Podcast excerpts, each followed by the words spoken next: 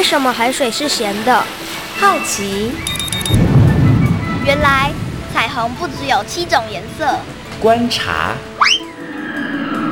我对于气候变迁的议题很感兴趣，想要多多了解。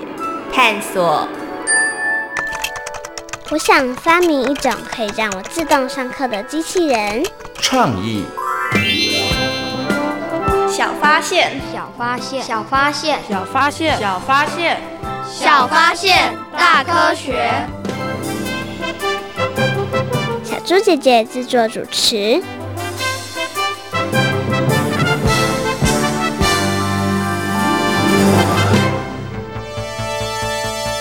听说身体不舒服的达悟族人数量越来越多了，怎么会这样？到底是怎么回事？根据初步调查，应该跟吃的飞鱼有关。吃飞鱼应该不会导致身体的不适，难道是有人潜入半穴居内下毒吗？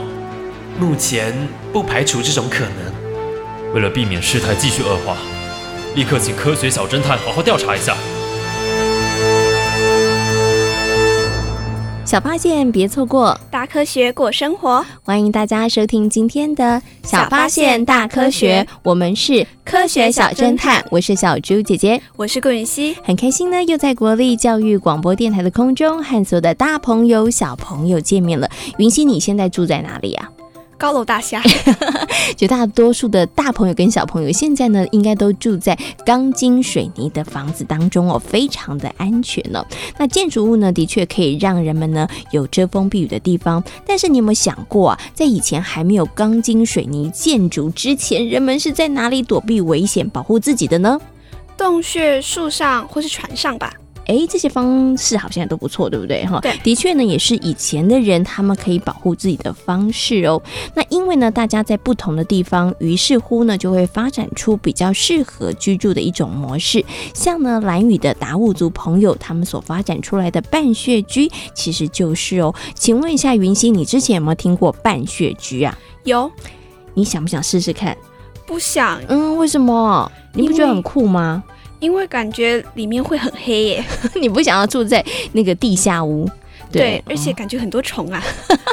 哎、欸，真的会有很多虫吗？这个小猪姐也不知道哈。好，那我们今天呢，刚刚有听到案发现场了，案发现场呢，好像就跟半血居有一点点关系耶。请问一下，我们的小小侦探云溪，你觉得今天的案件你有什么不同的看法呢？或是你觉得有什么样的疑点呢？我觉得潜入半穴居应该很不容易吧？为什么？因为它的洞口只有一个啊，入口只有一个。那如果刚好居住的人回来的话，不就很难逃出去了吗？哦，所以你觉得要潜入半穴居可能有点困难？对啊，嗯，那你觉得族人们都发生身体不舒服的状况，这又是怎么回事呢？可以往什么方向去侦查呢？会不会跟烹煮的器皿或方式有关系？像是如果河豚处理不好的话，很容易致死啊！诶，这可能性有，对不对？嗯，嗯，所以到底是怎么一回事呢？为什么族人的身体会不舒服呢？那真的不是有人潜入半穴居下毒吗？这到底是怎么一回事呢？接下来呢，就请出我们的科学侦查团来好好调查一下哦，看看呢事情的来龙去脉到底是怎么一回事呢？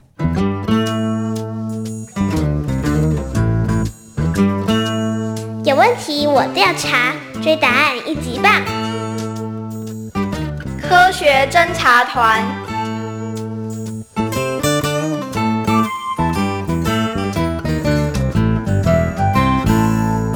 很久以前，达悟族人靠着在海边捕鱼、挖贝类，以及在山上种地瓜、芋头，维持三餐的温饱。这一天，几个在海边寻找食物的族人们，无意间发现了有两条有翅膀的鱼在海上跳跃着。哇！你们快看，海面上那是什么东西啊？哎，好像是鱼哎！没错没错，就是鱼。嗯，仔细一看，它们身上好像还长了翅膀哎！好像有两条耶。我知道了，那一定是飞鱼。阿力棒棒，大家快去抓住他们！这么一来，我们晚上就可以夹菜了。没错，哎，飞鱼好像往前方游过去了，大家快点追！看到从未见过的鱼类，族人们兴奋极了，大家满怀期待上前围捕。虽然飞鱼的动作敏捷，但是族人们捕鱼的身手也不弱，最后捕到了一只。虽然如此，大伙儿还是开心地将飞鱼带回去，跟其他的族人们分享。太好了，大家可以有美味的海鲜可以品尝了。没错，不过不知道这飞鱼品尝起来是什么滋味啊？我想一定很美味的。族人们将飞鱼和其他捕获到的鱼，以及在海边拾到的贝类、螃蟹等等，一起混着煮食。这真是一顿鲜美的海鲜大餐。正当大家吃得兴高采烈的时候，没想到居然有人的身体出现了不舒服的症状。本来以为只是个人的问题，但是出现问题的族人越来越多，一个接着一个。哎呦，这好痛啊！呃，我也好难过，身上全长满了脓疮。我也是。族人好像都生病了，这到底是怎么一回事？这样下去还得了？我看啊，得赶快去报告长老，请长老想个办法。面对从未发生过的情况，长老也不知所措，不晓得该如何处理。当他知道大家是因为吃了飞鱼，才产生了全身脓疮、又痒又难治愈的情况之后，他只好宣布，从今以后再也不能吃飞鱼。而族人们也把飞鱼当成了禁忌的食物。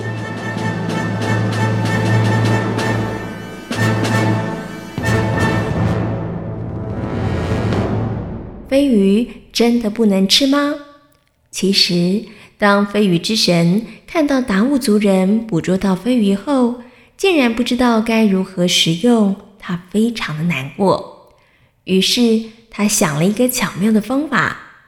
有天，当达悟族的长老入睡后没多久，飞鱼之神托梦给了长老：“你是谁啊？你为什么会在这里呀？”“我是飞鱼之神。从现在开始，你和族人们必须遵守我说的每一句话、每一项规则以及每个细节。”“呃是。”我一定会谨记在心的。你们要爱惜飞鱼，不要浪费造物者的赠予。听到飞鱼之神要族人们不要浪费造物者的赠送，长老心中立刻陷入了两难之中。难道要族人们忍受身体的疼痛而食用飞鱼吗？飞鱼之神，对不起呀、我们并非有意对飞鱼不敬，只不过族人们吃了飞鱼之后，全身上下都长满了疮，哎，又痒又难治，哎，我也不知道该如何处理呀。就是这个缘故，所以你们才不吃飞鱼吗？是啊，你可以告诉我们该如何解决吗？没问题。首先，每年的飞鱼季来临时，要举行飞鱼的仪式。女人要上山挖地瓜及芋头，男人则要上山砍木头，制作成飞鱼架。这没问题。另外，无论是男人还是女人，都要互相分工合作，虔诚祈求飞鱼能够丰收，保佑族人度过海流或意外。是。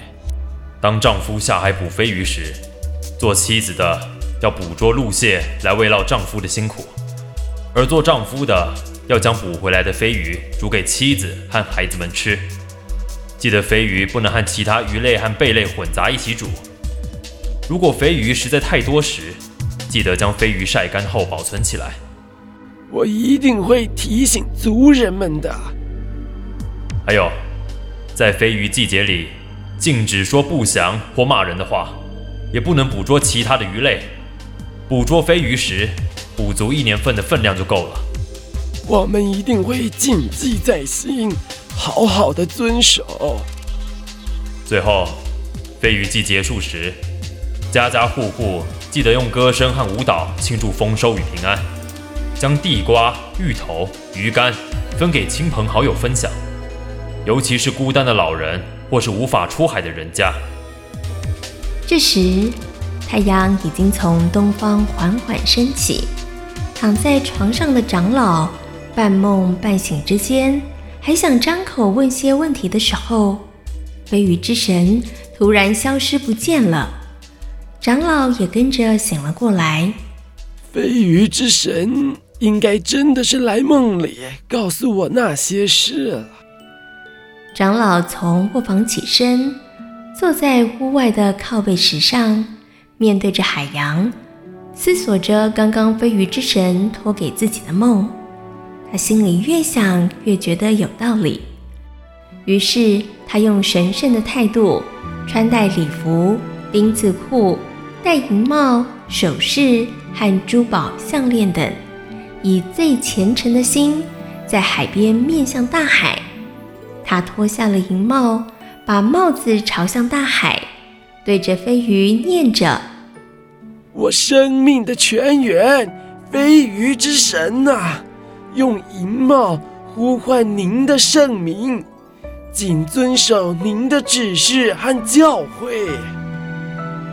话说完之后，长老立刻召集了全部落的人，将飞羽之神的话转述给了部落里头的族人。原来我们做错了事，才会导致身体不适。以后我们一定要好好遵守的。没错。以虔诚的心面对，感谢造物者的赠予。族人们遵守飞鱼之神的教诲，他们知道对造物者敬畏，懂得感恩以及珍惜，才能够与大自然和平共存。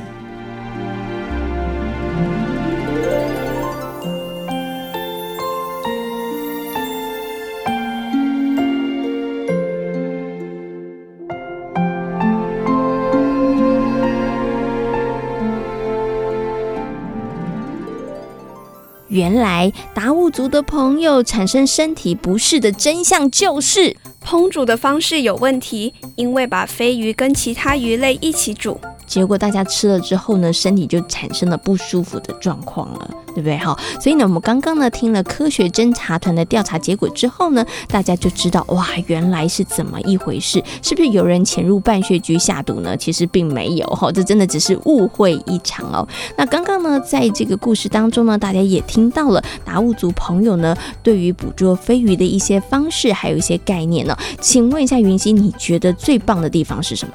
不滥捕也不浪费，吃多少就补多少。嗯，小猪姐姐觉得这真的是很棒的哦。达悟族朋友呢，不滥捕飞鱼，同时呢，他们对于自然环境的敬畏还有保护，其实都是很值得大朋友跟小朋友好好来学习的。那刚刚呢，在故事当中呢，我们有听到了一段，就是呢，长老呢，呃，他们坐在这个靠背石深思哦。那靠背石是什么呢？其实啊，它就是半穴居当中非常重要的一个设计哦。小猪姐姐，靠背石它的用途是什么？它的用途是什么呢？其实靠背石的位置呢，就在主屋的前方哦。那它主要的目的呢，就是让族人坐着的时候呢，背部有一个可以依靠的东西，然后呢，他们就可以望向大海。这呢，就是靠背石非常重要的一个用途喽。小猪姐姐，我还有一个问题。嗯，云溪，你还有什么样的问题啊？达悟族人都住在半穴居，那会不会淹水啊？你觉得会不会淹水呢？应该会吧，在地底下哎。对，应该照理来说应该会淹水，但是你会想住在淹水的房子里吗？不会。哎，我想达悟族的朋友应该也不想住在淹水的房子里，所以他们怎么克服这个问题呢？那接下来呢，就进入今天的科学库档案的单元，邀请科学高手呢来告诉大家，也跟大家呢好好来介绍达悟族朋友呢他们所住的地下屋半穴居哦。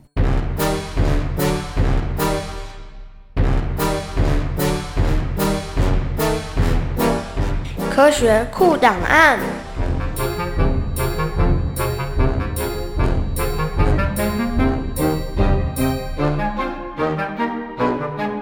科学高手出列，小虎哥哥，新北市环境教育辅导团教师，专长环境教育、动植物生态学。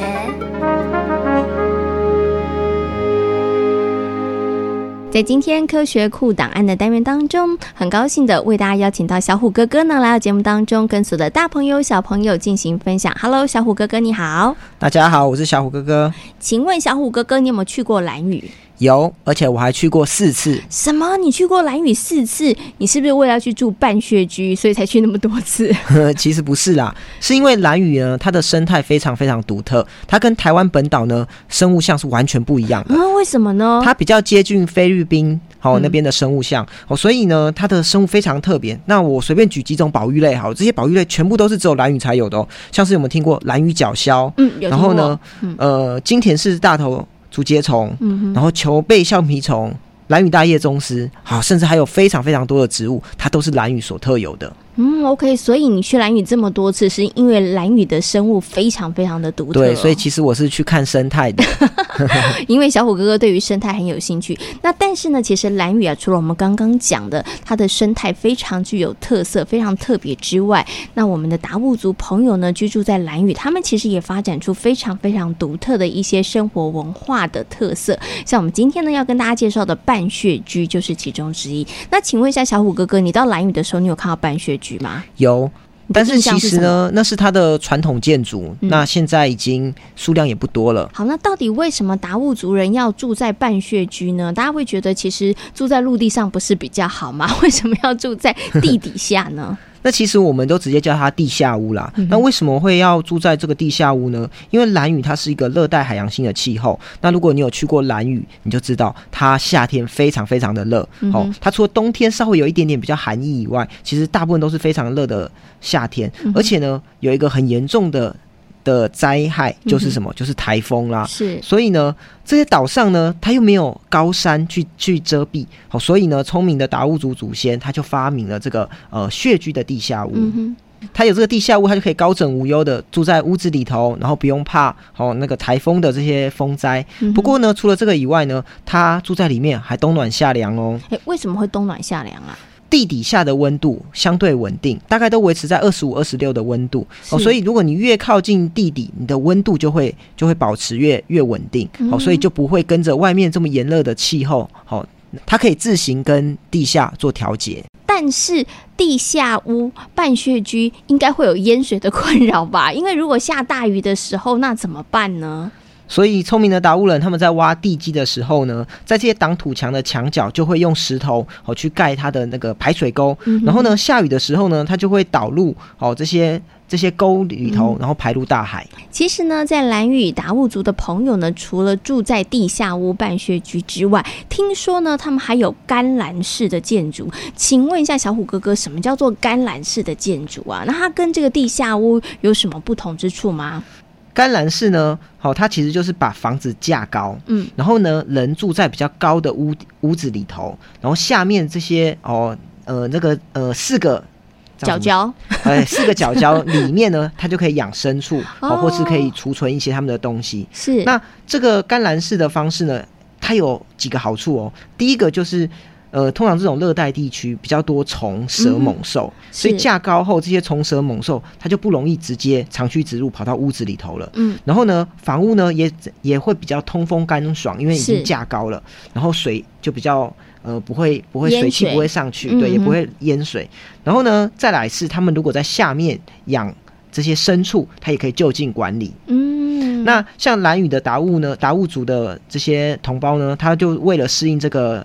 闷热的这个夏天，所以他们也有做一些干栏式的一些凉台哦。他们工作休息的时候，也可以在上面休息哦。他们就是夏天最好的休憩场所了哦。所以其实我们在蓝雨可以看到这个半穴居地下屋，其实也可以看到甘蓝式的建筑。对、嗯，那他们的地下屋主要就是居住，那甘蓝式呢，主要是他们休息的一些凉台。这样子。哦、OK，好，所以呢，大家到蓝雨的时候，不妨呢，你可以好好仔细观察一下，你就会发现，哎，在同一个地方，它其实有两种完全不太一样。其实呃，两种它的建筑的方式式跟概念都不太相同，对不对？对，但是它都是因应它的地形环境啊，还有它的气候条件，好发展出来这种建筑。嗯，你这也是非常特别的。所以呢，大朋友跟小朋友有机会到蓝屿的时候，不要忘了可以好好的观察一下哦。今天呢，也非常谢谢小虎哥哥在空中跟大家做这么精彩的分享，谢谢小虎哥哥，谢谢大朋友小朋友。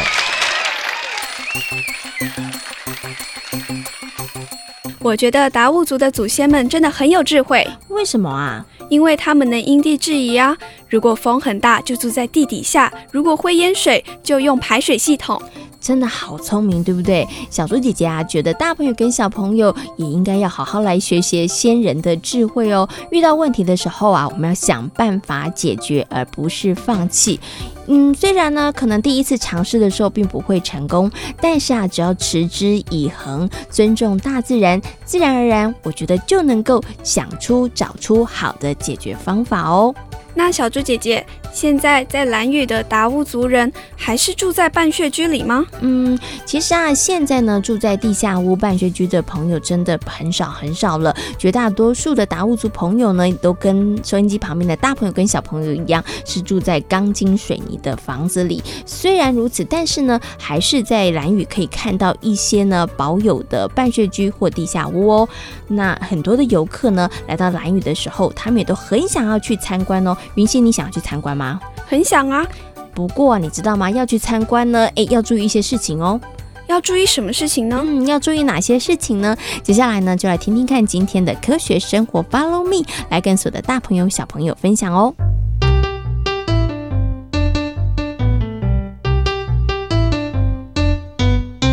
科学生活，Follow me。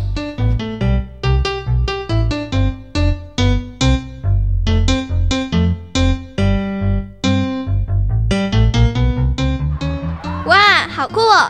他们真的都在船上生活吗？对啊，其实，在东南亚地区还有高脚屋，也很特别。本来我还以为大家都住在钢筋水泥的房屋里。导游叔叔说，东南亚各国会因应不同的地理环境而发展出不一样的房屋特色。其实台湾也有一些很特别的建筑物。真的吗？像达悟族的半穴居就超有特色的。这我好像也有听过，不过为什么蓝屿的达悟族朋友会住在半穴居里呢？我爸爸说，蓝屿属于热带海洋性气候，天气炎热，加上偶尔会有台风来袭，岛上又没有高山屏障，所以达悟族人发展出独特的半穴屋。真酷诶！有机会我也要去看看，拍张照。我表哥下周会去蓝屿玩，我请他拍张照片给你。真的吗？那太好了。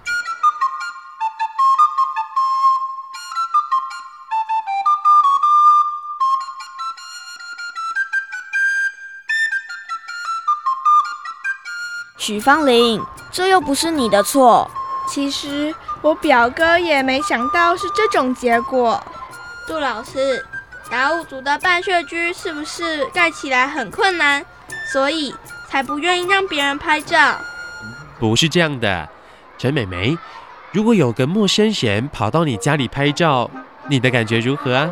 太可怕了吧！我应该会想打电话报警。对于那些达悟族的朋友来说，就是这种感觉，少了尊重，当然会让人觉得不舒服。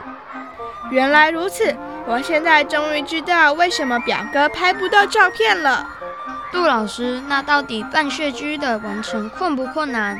虽然看起来不是太困难，但有些部分啊，可是要仔仔细细的做好。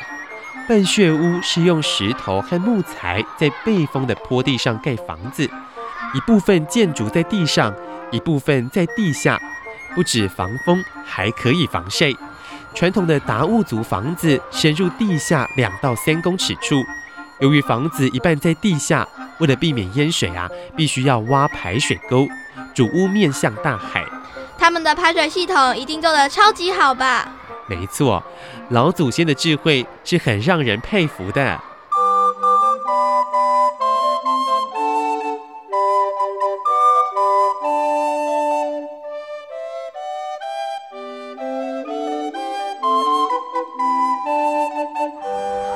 芳玲，你准备好了吗？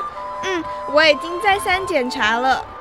你们两个鬼鬼祟祟的，案情不简单哦。呵，一点都不复杂，好吗？我们要去拍学校后面一家超有建筑特色的书店。那栋房子真的超特别的，里面还有许多不同的三角形、圆形和方形的空间。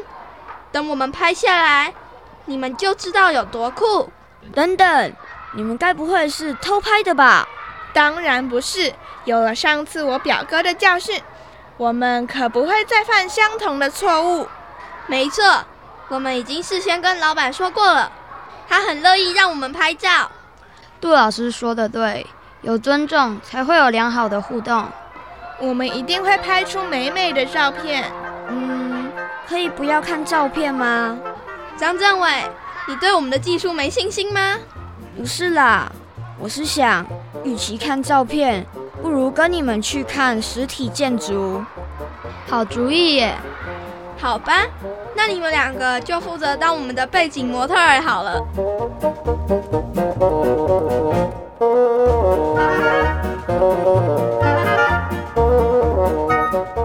在今天小发现大科学的节目当中，跟所有的大朋友、小朋友讨论到的主题就是达悟族的地下屋半穴居。嗯，请问一下，半穴居有什么样的特色呢？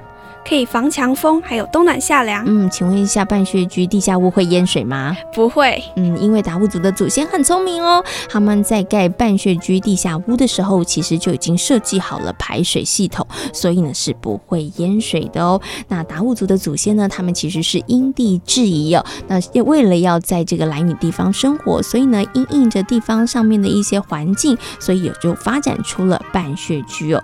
那现在呢，绝大多数的达悟族朋友呢，其实已经不住在地下屋了，但是呢，还是保有一些地下屋哦。如果呢，大家到蓝屿去旅游，想要去参观半穴居地下屋的时候，该怎么做呢？一定要尊重他们，先询问过再进去。嗯，没错，这是非常重要的。擅闯擅闯民宅可是不礼貌而且违法的行为哦。小发现，别错过大科学过生活。我是小猪姐姐，我是顾允熙。欢迎所有的大朋友跟小朋友可以上小猪姐姐游乐园的粉丝页，跟我们一起来认识好玩的科学哦。感谢大朋友小朋友今天的收听，我们下回同一时间空中再会喽，拜拜。